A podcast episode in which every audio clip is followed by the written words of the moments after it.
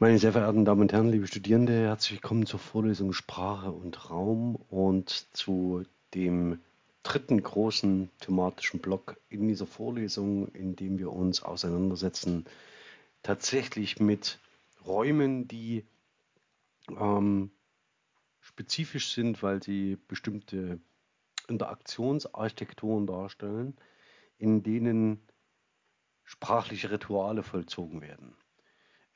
Das ist ein besonderer ähm, Aspekt, den wir bisher nicht betrachtet haben. Wir haben uns beschäftigt bisher mit den Modi des Zeigens vom Origo-Modell Bühlers ausgehen und der Perspektivität. Zum Zweiten mit dem Thema des Raums als Basiskonzept für Metaphorisierung und gehen jetzt in einen Bereich rein, in den Sprache und Raum anders verschränkt sind, mehr oder weniger ähm, ein Gegenstandsbereich der Diskurslinguistik und werden uns nach der heutigen Sitzung, äh, in der es vor allen Dingen um Ritualität und Interaktionsräumlichkeit und Interaktionsarchitekturen geht, in der nächsten Woche mit Sprache, Raum und Ideenlehre auseinandersetzen, um dann noch einen spezifischen Blick zu werfen auf ähm, geopolitische ähm, Räume, die sprachlich konzeptualisiert sind.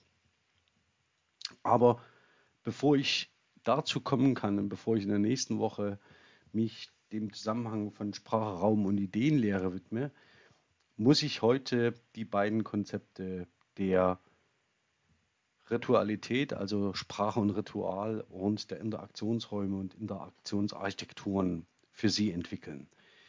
Das Problem, wenn man sich solche komplexen Gegenstände genauer anschaut, ist, dass es eigentlich keine gute Reihenfolge gibt, in der man so ein Thema aufspannt. Und das ist mir entsprechend schwer gefallen.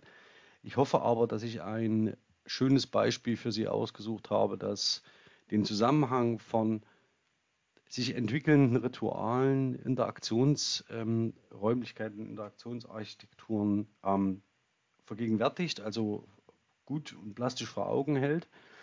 Ich hätte sehr gern sowohl den Verhandlungssaal bei Gericht als auch die Theaterbühne als weitere Beispiele hiermit äh, angebracht. Möglicherweise tue ich dies, wenn wir in der nächsten Woche und in der übernächsten Woche auch über Ideenlernen sprechen. Und es wäre auch ein sehr schöner Anschluss gewesen an Böhmermanns ähm, Recht kommt. Allerdings kann man in seiner knappen Vorlesung mit 14 Wochen nicht alle Themen so miteinander verschränken, wie man sich das gerne wünscht. Sehen Sie mir das also bitte nach. Möglicherweise komme ich aber in der nächsten Woche noch einmal drauf. Sie können mir auch gerne ein Zeichen geben, ob Ihnen das recht wäre. Dann schauen wir uns das genauer an. Wenn wir über den Zusammenhang von Sprache und Raum nachdenken, dann würde ich Ihnen ganz gern in dieser Hinsicht zwei Publikationen empfehlen oder drei. Einmal die Arbeiten von Heiko Hausendorf zusammen mit Reinhold Schmidt ähm, über Interaktionsarchitekturen, Sozialtopografien und Interaktionsräumlichkeit. Ähm, Sie sehen, das sind ähm, Entwürfe, die eine zentrale Rolle spielen im einem multimodalen Kontext. Also Multimodalität wird heute nicht, noch nicht die entscheidende Rolle spielen. Das wird nächste Woche etwas anders aussehen, wenn wir in Richtung Ideenlernen blicken. Das Zweite, was ich Ihnen im Kontext der heutigen Vorlesung empfehlen möchte, ist das Handbuch Sprache und Religion, denn viele der Beispiele, die wir uns ähm, heute ansehen werden, sind genau aus diesem Übergangsbereich, aus dieser Kommunikationsdomäne ähm, äh, entnommen, weil man, so wie ich meine, sehr, sehr viele Dinge zum Zusammenhang von ähm, Ritualen als Handlungen, als stabilisierten Handlungsmustern und institutionalisierten Handlungsmustern am Beispiel von Religionen sehr, sehr gut zeigen kann.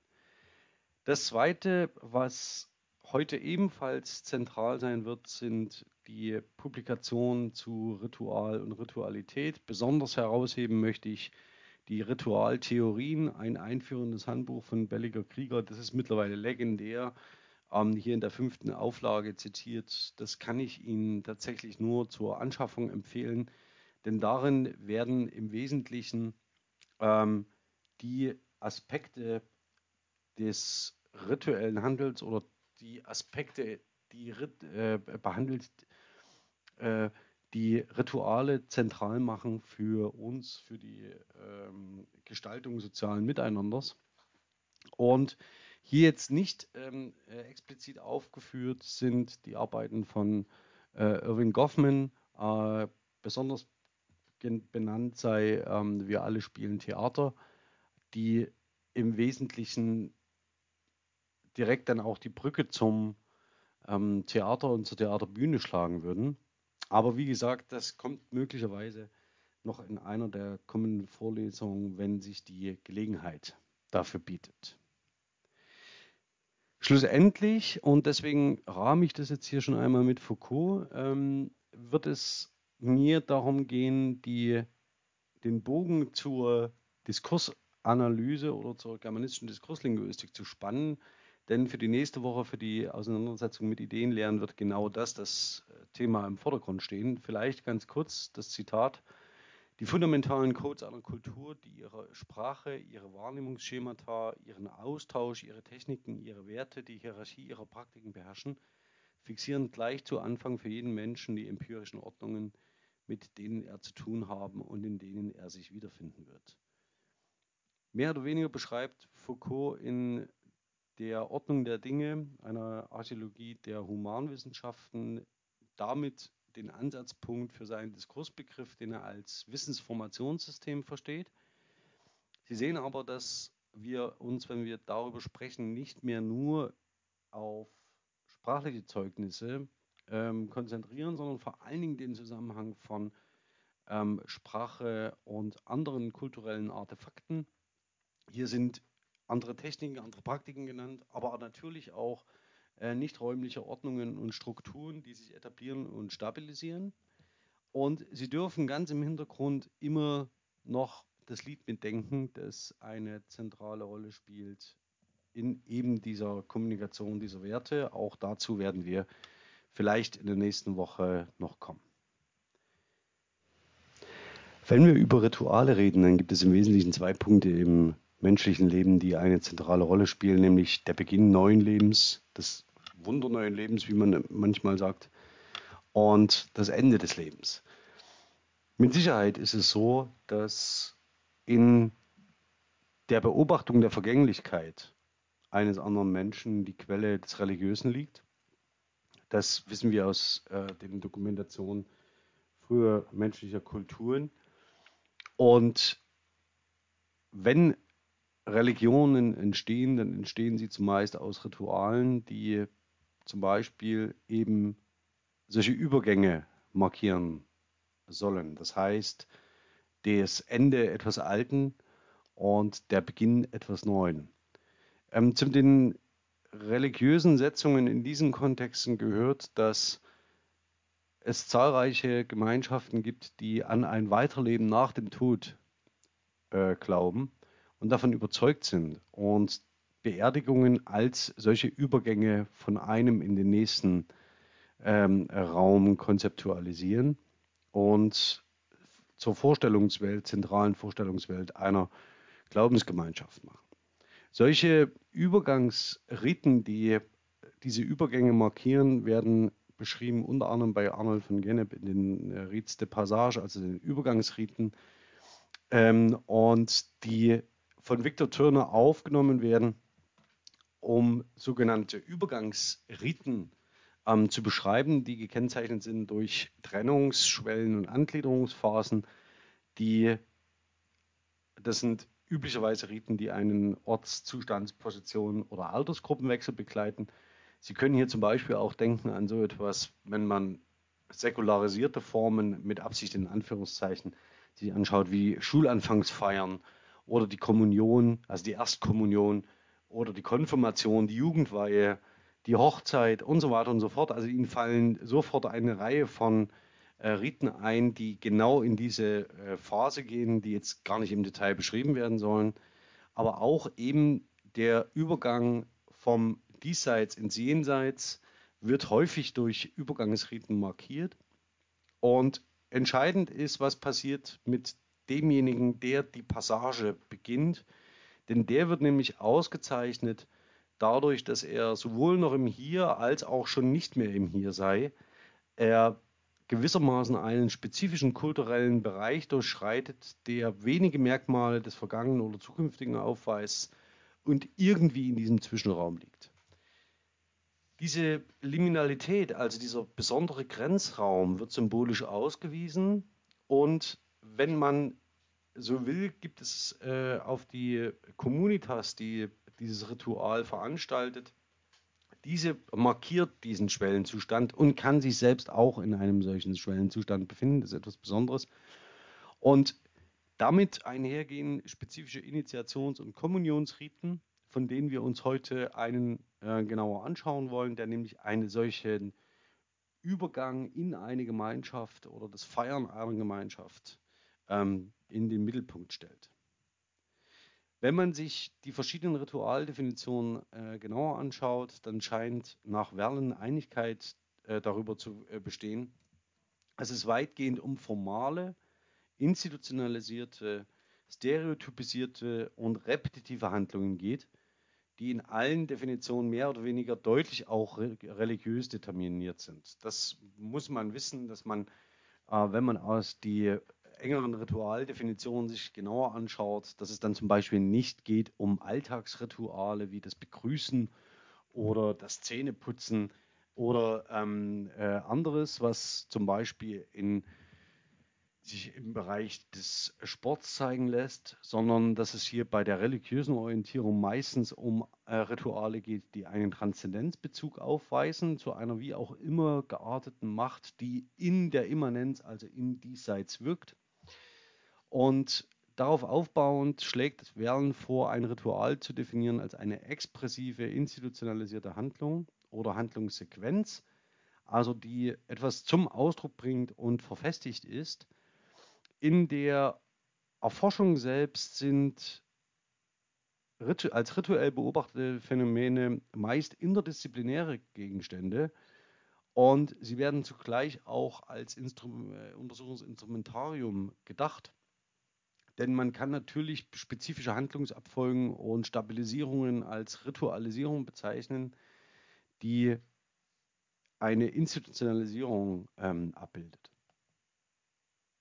Das bedeutet ganz äh, klar in unserem, äh, im Kontext unserer Vorlesung, dass sich Rituale als stabilisierte Handlungsmuster und gleichzeitig als Realisierung dieses Musters äh, begreifen lassen, die nicht nur Auswirkungen haben auf eine Handlung, sondern zugleich auch ähm, meist an spezifischen Orten stattfinden die entsprechend symbolisch ausgestattet sind. Dazu komme ich aber gleich noch. Expressivität meint nach äh, Leach und Turner und Verlen im Anschluss, dass man zwischen instrumentellem und expressivem Handeln unterscheiden kann. Und damit ist gemeint, wenn die ausgeführte Handlung A für einen bestimmten Inhalt B steht, äh, es handelt sich dabei also um eine symbolische Relation. Es geht darum, dass man mit einer Handlung etwas vollzieht, das nicht durch die Handlung hergestellt wird, sondern sie nur symbolisiere. Das bedeutet also, dass die im rituellen Handlungen produzierten sprachlichen Einheiten nun offensichtlich, Zitat, in der rituellen Handlung nicht primär der Darstellung dieser Bedeutung, sondern vielmehr einer rituellen Bedeutung dienen. Das heißt, sie werden Bausteine eines, wenn man so will, sekundären semiotischen Systems. Das ist eine besondere Leistung des Rituals und der sprachlichen Strukturen, die in einem Ritual vollzogen und prozessiert werden, meist an spezifischen Orten und darum soll es ja in der Vorlesung gehen. Beginnen wir mal mit einem solchen ganz typischen, für unseren abendländischen Kulturkreis ganz typischen, ähm, für eine solche typische Initiation das, was Sie hier sehen, ist Da Vincis letztes Abendmahl. Interessanterweise ähm, ist das Ganze äh, eine der bekanntesten ähm, äh, Darstellungen des zentralen, der Stiftung des zentralen Rituals der Christenheit. Das heißt, das Teilen, gemeinsame Teilen ähm, des, äh, des Essens unter Jesus und seinen Jüngern am grünen Donnerstag, das heißt im letzten Abendmahl vor der Kreuzigung.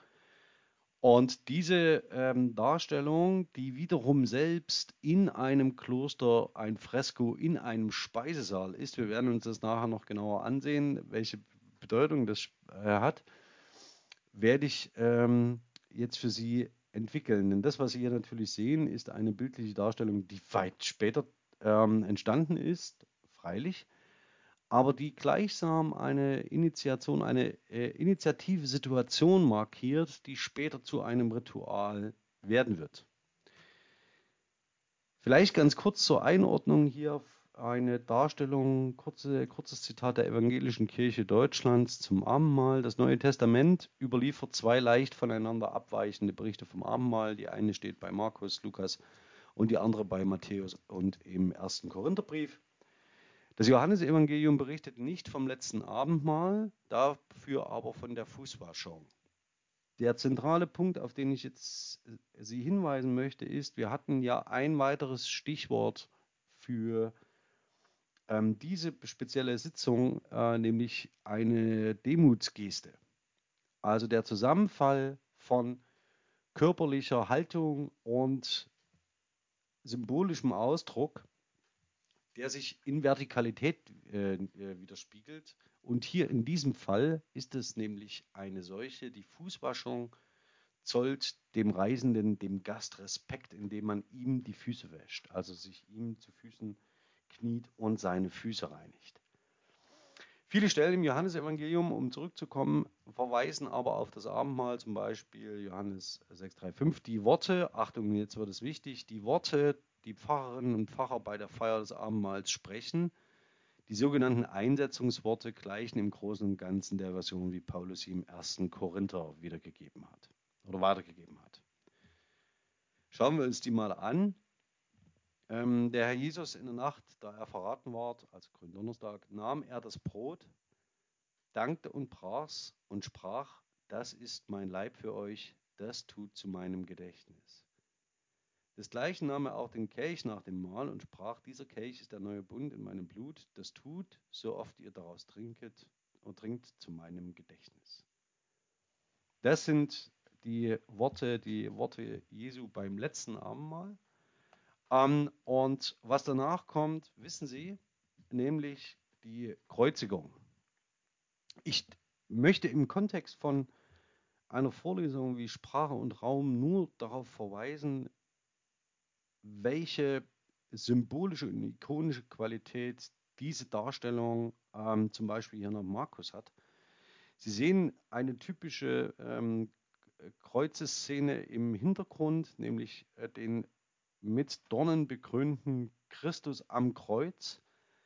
Ähm, eine der wahrscheinlich niederschmetterndsten ikonischen äh, Darstellungen, die lange Jahrhunderte die Vorstellungswelt des christlichen Abendlandes prägte, der auf der einen Seite der mächtigste und auf der anderen Seite in dieser Situation der schwächste wird. Ich gehe es ganz kurz durch und sie brachten ihn zu der Stätte Golgatha, das heißt übersetzt die Schädelstätte, also ja, Toponym, und sie kreuzigten ihn. Und es war die dritte Stunde, als sie ihn kreuzigten. Und es stand geschrieben, welche Schuld man ihm gab, nämlich der König der Juden. Hier geht es um Inskriptionen auf Gegenständen, also das ist die typische, ähm, Ihnen vielleicht bekannte Inschrift auf dem Kreuz, Inri, die hier gemeint ist. Und sie kreuzigten mit ihm zwei Räuber, einen zu seiner Rechten und einen zu seiner Linken. Hier geht es um Sozialtopographie, das heißt die Anordnung von Körpern im Raum mit einer spezifischen Symbolik.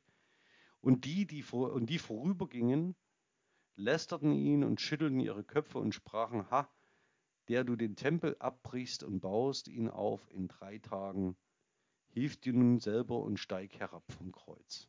Also sie verspotten von unten nach oben. Es wird faktisch eine sozial eine topografische Ordnung umgekehrt. Und zur sechsten Stunde kam eine Finsternis über das ganze Land bis zur neunten Stunde. Und zu der neunten Stunde rief Jesus laut, warum, mein Gott, mein Gott, warum hast du mich verlassen? Das kennen Sie vielleicht als verfestigte äh, Wendung. Und nach einer kurzen Auslassung hier, die ich immer markiert habe, aber Jesus schrie laut und verschied. Und der Vorhang im Tempel zerriss in zwei Stücke von oben an bis unten aus. Sie erinnern sich äh, hoffentlich an die Vorlesungen zum Vorhang, wo genau dieses Bild, das Zerreißen des Vorhangs als eine Metapher ähm, äh, äh, sich verfestigt hat. Der Hauptmann aber, der dabei stand, ihm gegenüber, also geht es sehr stark um Sichtachsen und um Positionierung im Raum, und sah, dass er so verschied, sprach, wahrlich, dieser Mensch ist Gottes Sohn gewesen. Mir geht es aber im Wesentlichen gar nicht um diesen Zusammenhang von Initiationsritual, also das heißt die Stiftung eines Rituals, auf die wird es mir gleich ankommen, am Gründonnerstag, das Abendmahl, das Mahl des Herrn und seine Kreuzigung, sondern in der Kreuzigung wollte ich Ihnen zwei Dinge zeigen, nämlich dass die ähm, Demut ähm, als Geste des äh, Gottessohnes, der ans Kreuz geschlagen ist, zu einem der zentralen Bilder wird für unser christliches Abendland.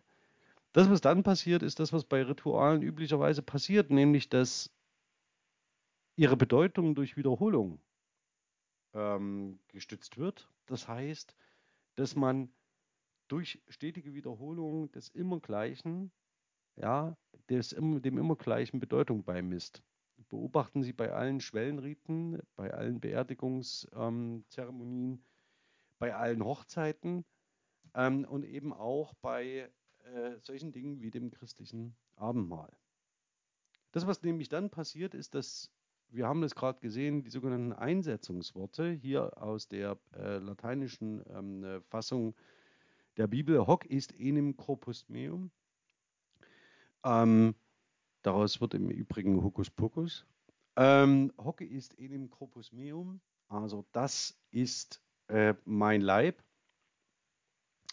Ähm, eine der zentralen ähm, Passagen wird für das Ritual des Abendmahls. Hier zum Beispiel die Einsetzungsworte, wie sie heute verwendet werden in der Evangelischen Kirche Deutschlands. Unser Herr Jesus Christus in der Nacht, da er verraten ward, nach, nach, dem, nach 1. Korinther sieht man deutlich, nahm er das Brot, dankte und brach und gab es seinen Jüngern und sprach, nehmt und esst, das ist mein Leib, der für euch gegeben wird. Solches tut zu meinem Gedächtnis. Desgleichen nahm er auch den Kelch nach dem Mahl, dankte und gab ihnen den und sprach, nehmt hin und trinket alle daraus. Dieser Kelch ist das Neue Testament in meinem Blut, das für euch vergossen wird zur Vergebung der Sünden. Solches tut, so oft ihr es trinkt, zu meinem Gedächtnis.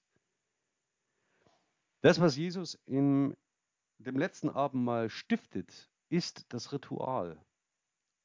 Der Text, die Überlieferung des Neuen Testaments ist eine unglaubliche Quelle, um zu sehen, wie solche Mechanismen, Stabilisierungen funktionieren. Er selbst stiftet das Abendmahl als Ritual.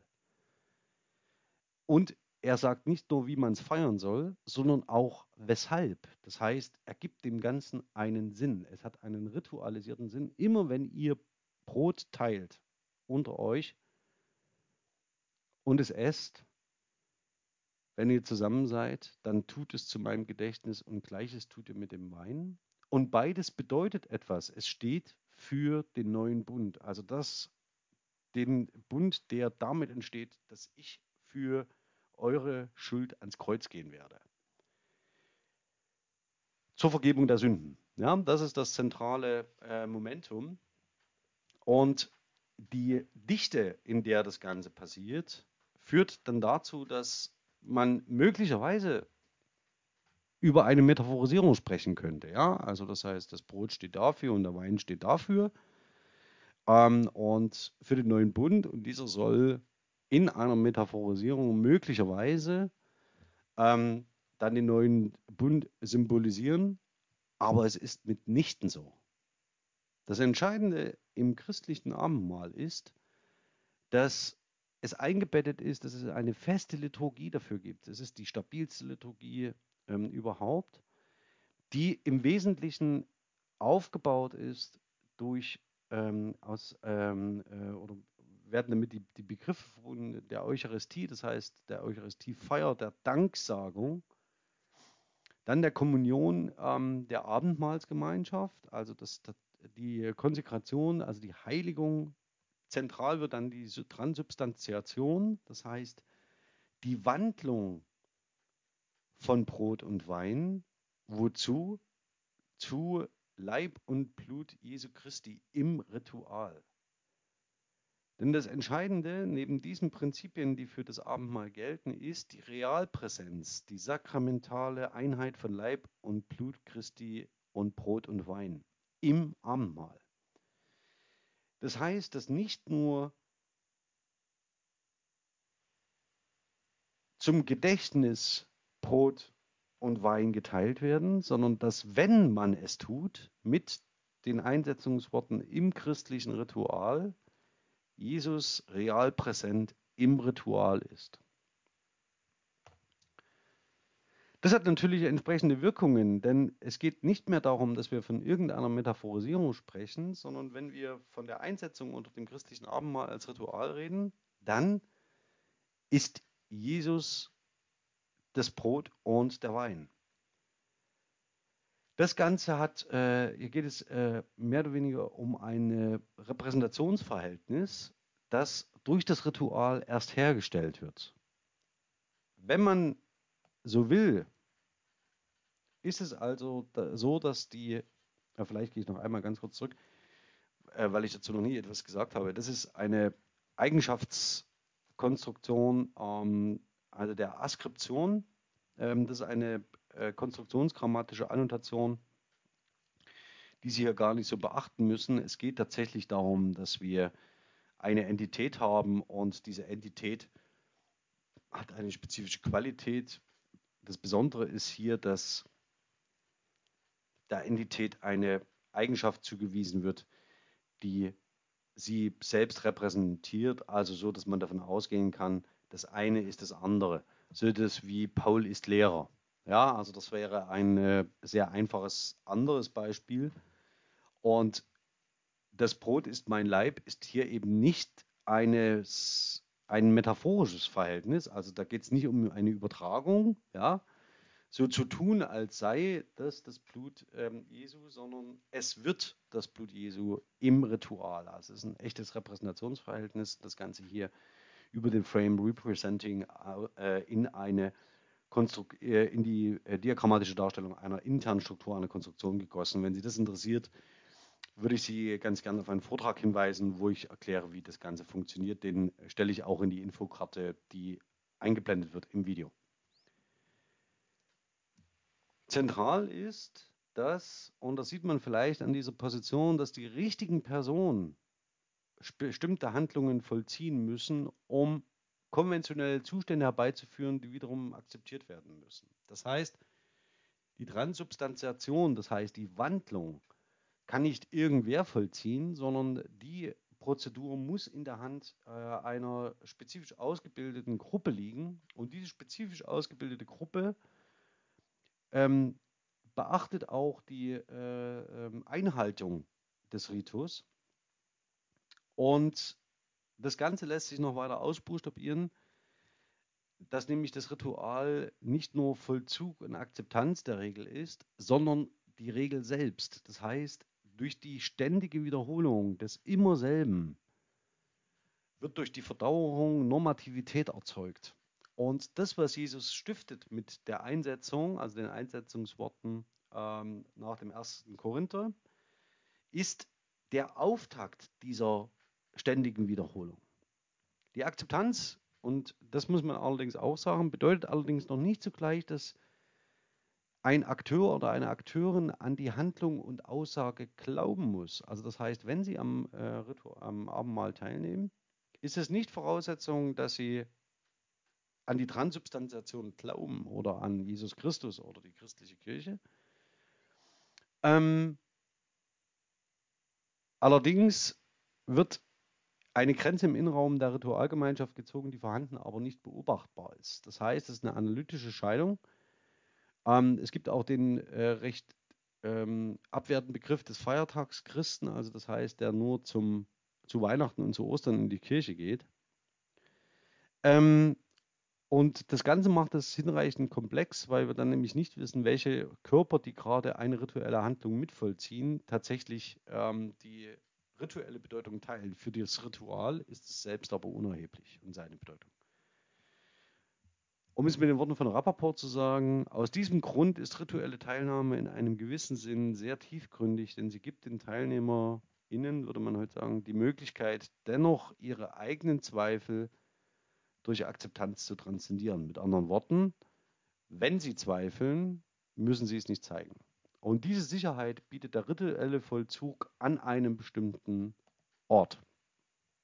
Okay, wenn wir also auf, mal zusammenfassend auf darauf blicken, was wir jetzt entworfen haben, dann ist Ritual zunächst eine Beobachterkategorie. Rituelle Handlungen sind wiederholt, symbolisch, institutionalisiert, stereotypisiert und expressiv. Also das heißt, sie tragen eine spezifische Bedeutung. Es sind Handlungen oder Handlungsfolgen, die auch immer zugleich instrumentell sind, mit denen etwas bewirkt wird. Rituelles Handeln der Teilnehmerinnen ist intentional, nicht intentional und multimodal. Das heißt, wir haben meistens so etwas wie eine Platzierung in einem Raum. Wir haben verschiedene Artefakte, mit denen gehandelt wird. Hier im Beispiel waren es Brot und Wein. Ähm, die Körper bewegen sich auf eine spezifische Art. Sie sprechen äh, spezifische Formeln gemeinsam und so weiter und so fort. Und die können sie ähm, intentional, nicht intentional vollziehen. Das bedeutet, dass äh, wenn Sie äh, in der Gemeinschaft sprechen, und zwar die Passagen, die für das Ritual akzeptabel sind, dann vollziehen Sie Sprachhandlungen, die Sie nicht intentional vollziehen, denn das sind nicht Ihre eigenen. Sie wiederholen also die Sprachformeln wie viele andere Generationen vor Ihnen auch. Und das machen Sie aber intentional. Die Handlungen sind vorgegeben, auch die Handlungsträger sind bestimmt. Die Körper der Handlungsträgerinnen werden im Raum angeordnet und konstituieren rituellen Raum. Also zunächst am Anfang haben Sie gesehen bei Leonardo, dass da ein Tisch steht und das gibt schon eine bestimmte Ordnung vor. Durch das Handeln wird Wissen gewonnen, vermittelt und zur Schau gestellt. Dies impliziert die Produktion ritueller Bedeutung. Und rituelles Handeln ist zeitlich und räumlich unmittelbar. Und hier kommt der Raum wieder hinzu. Es gestaltet und das hat man an diesem Beispiel jetzt schon sehr schön ablesen können, die Gegenwart durch Vergegenwärtigung des Vergangenen. Das ist die zentrale Position des äh, oder die zentrale Funktion von Ritualen, wenn man so will, wird damit das an einem spezifischen Ort die Grenze des Zeitlichen überwunden. Also auf etwas allgemein und immer Gültiges. Die Handlungen selbst werden durch Vollzug legitimiert und sie bestätigen dadurch immer wieder nicht nur sich selbst, sondern auch die zentralen Werte und Normen einer Gemeinschaft. Also es entstehen, wenn man so will, Erinnerungshandlungen an Erinnerungsorten. Oder, um es mit Paul zu sagen, was im Ritual geschieht, ist die kollektive Bestätigung dessen, worin sich alle einig wissen. Sie können mal überlegen, wo in Ihrem Alltag solche rituellen Handlungen einen Platz haben, äh, in dem sich immer alle kollektiv dessen bestätigen, worin sich alle einig sind und ob es dafür bestimmte Orte gibt, an denen sie das tun und welche Rolle Sprache dabei spielt. Denn das ist der direkte Übergang und der, das zentrale Momentum hin zu Interaktionsräumen und Architekturen auf die ich jetzt ganz kurz blenden will. Ich hätte diese beiden Aspekte auch tauschen können und konnte mich nicht entscheiden. Ich wollte nur mit dem einen beginnen, das andere nachschieben. Ähm, Sie können das Ganze natürlich auch in einer umgekehrten Reihenfolge vorstellen und dann entsprechend behandeln. Fangen wir doch mal an, was sind eigentlich Interaktionsarchitekturen und Interaktionsräume? Mit dem Konzept der Interaktionsarchitektur reflektieren wir die Beobachtung, dass die Architektur von Räumen, die in diesen Räumen stattfindende Interaktion, wenn auch nicht determinieren oder verhindern, so doch in spezifischer Weise ermöglichen, nahelegen und erwartbar machen kann. Die Interaktionsarchitektur beruht auf architektonischen Erscheinungsformen, Der Interaktionsraum jedoch auf Erscheinungsformen von Interaktion, also Wahrnehmung, Bewegung, Handlung der Anwesenden. Soll heißen, Sie können rituelle Handlungen an einem, zum Beispiel in einem spezifischen Gebäude vollziehen, müssen es aber nicht, denn der Interaktionsraum, der sich durch die Interaktion eröffnet, zum Beispiel durch die Teilnehmerinnen an einem Ritual, gestaltet einen Interaktionsraum, einen rituellen Raum, der sich in Interaktionsarchitekturen verfestigen kann, aber nicht muss. Das Ganze funktioniert natürlich nicht nur für das Abendmahl, sondern auch für die Gerichtsverhandlung und auch für die Theateraufführung. Das eine, wieder Zitat Hausendorf-Schmidt, sollte man nicht gegen das andere ausspielen. Also zum Beispiel einen Interaktionsdeterminismus gegen einen Raumdeterminismus. Nur dann kann man sehen, wie in der Interaktionsarchitektur eine Art Archäologie der Interaktion greifbar wird und umgekehrt im Interaktionsraum eine bestimmte Architektur mit den Bordmitteln der Interaktion relevant gesetzt wird oder eben auch nicht. Wenn die Interaktionsarchitektur und der Interaktionsraum die beiden Pole eines Kontinuums von Raum und Interaktion ausmachen, steht das Konzept der Sozialtypografie gewissermaßen zwischen diesen Polen. Sie dürfen dreimal raten, an welchen Beispielen Hausendorf meistens Interaktionsräumlichkeit und Interaktionsarchitekturen beschreibt. Es sind Gottesdienste in Kirchenräumen. Wenn man also so will, ist das, was Leonardo da Vinci in einem Fresko festgehalten hat, ein sich etablierender Interaktionsraum, um spezifische Handlungsträger und Trägerinnen, die an einem Tisch sitzen und gemeinsam essen. Sie haben gesehen, wie das Ganze rituell so weit aufgeladen wird, dass sowohl durch die Einsetzungsworte als auch durch die Tradition eines der zentralen Rituale des christlichen Abendlands entsteht, also die Abendmahl, Abendmahlsfeier. Und wenn Sie jetzt noch sich erinnern daran, dass ich vorhin meinte, dass dieses Fresko in einem Kloster im Speisesaal ähm, angebracht ist, dann kommen wir jetzt zu dem Ort, den es gleich noch zu beschreiben gilt, nämlich die Kirche oder das Kloster. Dieser Kirchenraum ist das, was Hausendorf als Interaktionsarchitektur bezeichnen würde. Das heißt, einen Raum, der spezifische symbolische Eigenschaften ähm, äh, trägt, die das Ritual und die Interaktion im Ritual idealerweise unterstützen und gleichzeitig symbolisch ähm, so weit aufladen, dass in einer bestimmten Architektur eine bestimmte Interaktion erwartbar wird. Sie sehen ganz vorn den Tisch des Herrn, den Abendmahlstisch, auf dem ähm, in der Regel die Heilige Schrift liegt und von dem aus auch das Abendmahl gespendet wird. Das heißt, der Altar in der Kirche leicht erhöht, meist durch Stufen, ist eine Nachbildung des Abendmahlstisches, den Leonardo so gestaltet hat. Dahinter sehen Sie das Kruzifix, einmal klein im Altarbild und einmal groß im Kirchenraum selbst. Der Kirchenraum übrigens ist meist nach Osten ausgerichtet, sodass mit der aufgehenden Sonne, die Sinnbild ist für Jesus Christus, dieser Kirchenraum beleuchtet wird.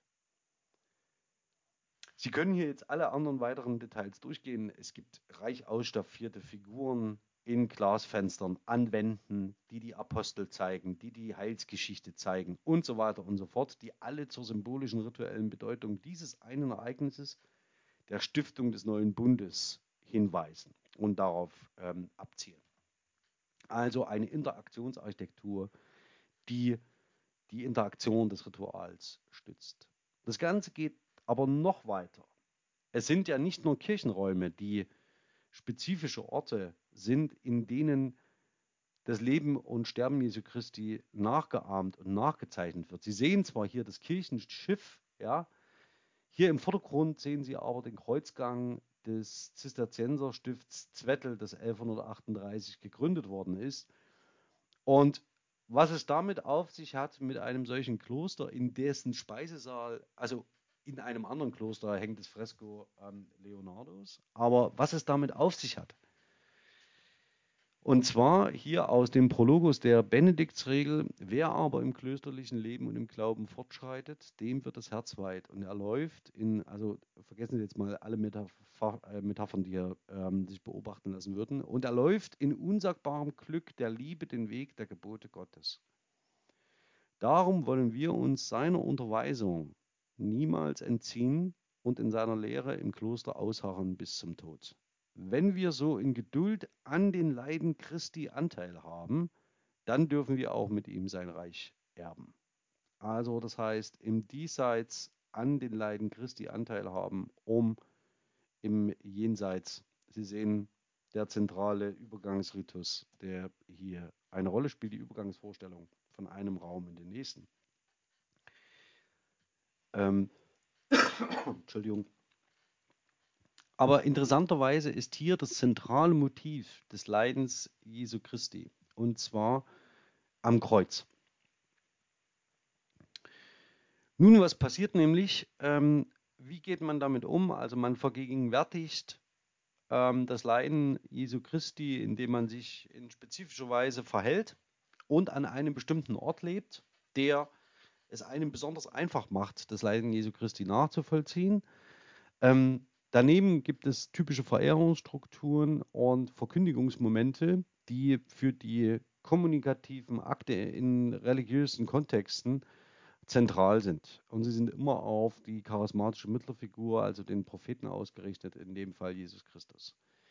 Ähm, das Ganze lässt sich in einem klösterlichen Leben zum Beispiel, also um jetzt exemplarisch mal eins rauszugreifen und um die, über die besondere Rolle von Sprachen nachzudenken oder Sprachenraum, nämlich hier, doch achte er, also der die vorliegende Ordnung äh, des Psalters umarbeitet, unter allen Umständen darauf, dass jede Woche der ganze Psalter mit den 150 Psalmen gesungen und zu den Vigilien am Sonntag stets von vorn begonnen wird. Denn Mönche, die im Verlauf einer Woche weniger singen als den ganzen Psalter mit den üblichen Kantika, sind zu träge im Dienst, den sie gelobt haben. Das, was also hiermit gesagt wird, äh, wir singen das Psalter, weil wir damit die Rechtmäßigkeit und die Einstellung zum Leben im Kloster in besonderem Maße zeigen. Und wo tun sie das, wenn sie singen? Üblicherweise in der Klausur, ich muss mal schauen, ob ich das nochmal in einem besseren, ja, in der Klausur. Das heißt, hier leben sie und das, was Sie in der Mitte sehen, das ist der Plan des Klosters St. Gallen, ähm, ist der Kreuzgang. Und nicht wenige dieser Psalmen dürften in einem solchen Kreuzgang gebetet worden sein. Daneben sehen Sie das Kirchenschiff, und den Altarraum, der nach Osten ausgerichtet ist. Und damit haben sie mehr oder weniger die zwei zentralen Aspekte. Auf die anderen architektonischen Besonderheiten eines solchen Klosterplans will ich jetzt gar nicht eingehen. Nur auf das Skriptorium noch, das eine besondere Rolle spielt in der Verschriftung äh, in unserem abendländischen äh, Kulturkreis und auch die Arbeit im Skriptorium wird versehen in Anerkennung des Leidens Jesu Christi.